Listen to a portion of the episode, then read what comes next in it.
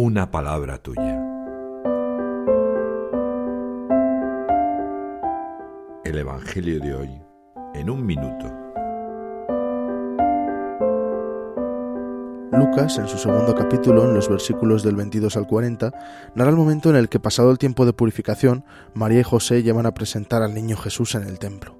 En Jerusalén se encuentran con los dos santos ancianos, Simeón y Ana, quienes dan gloria a Dios y alaban al Señor por haberle dejado conocer al Salvador. Una vez han cumplido la ley, la Sagrada Familia vuelve a Galilea, y Jesús crece y se llena de sabiduría con la gracia de Dios.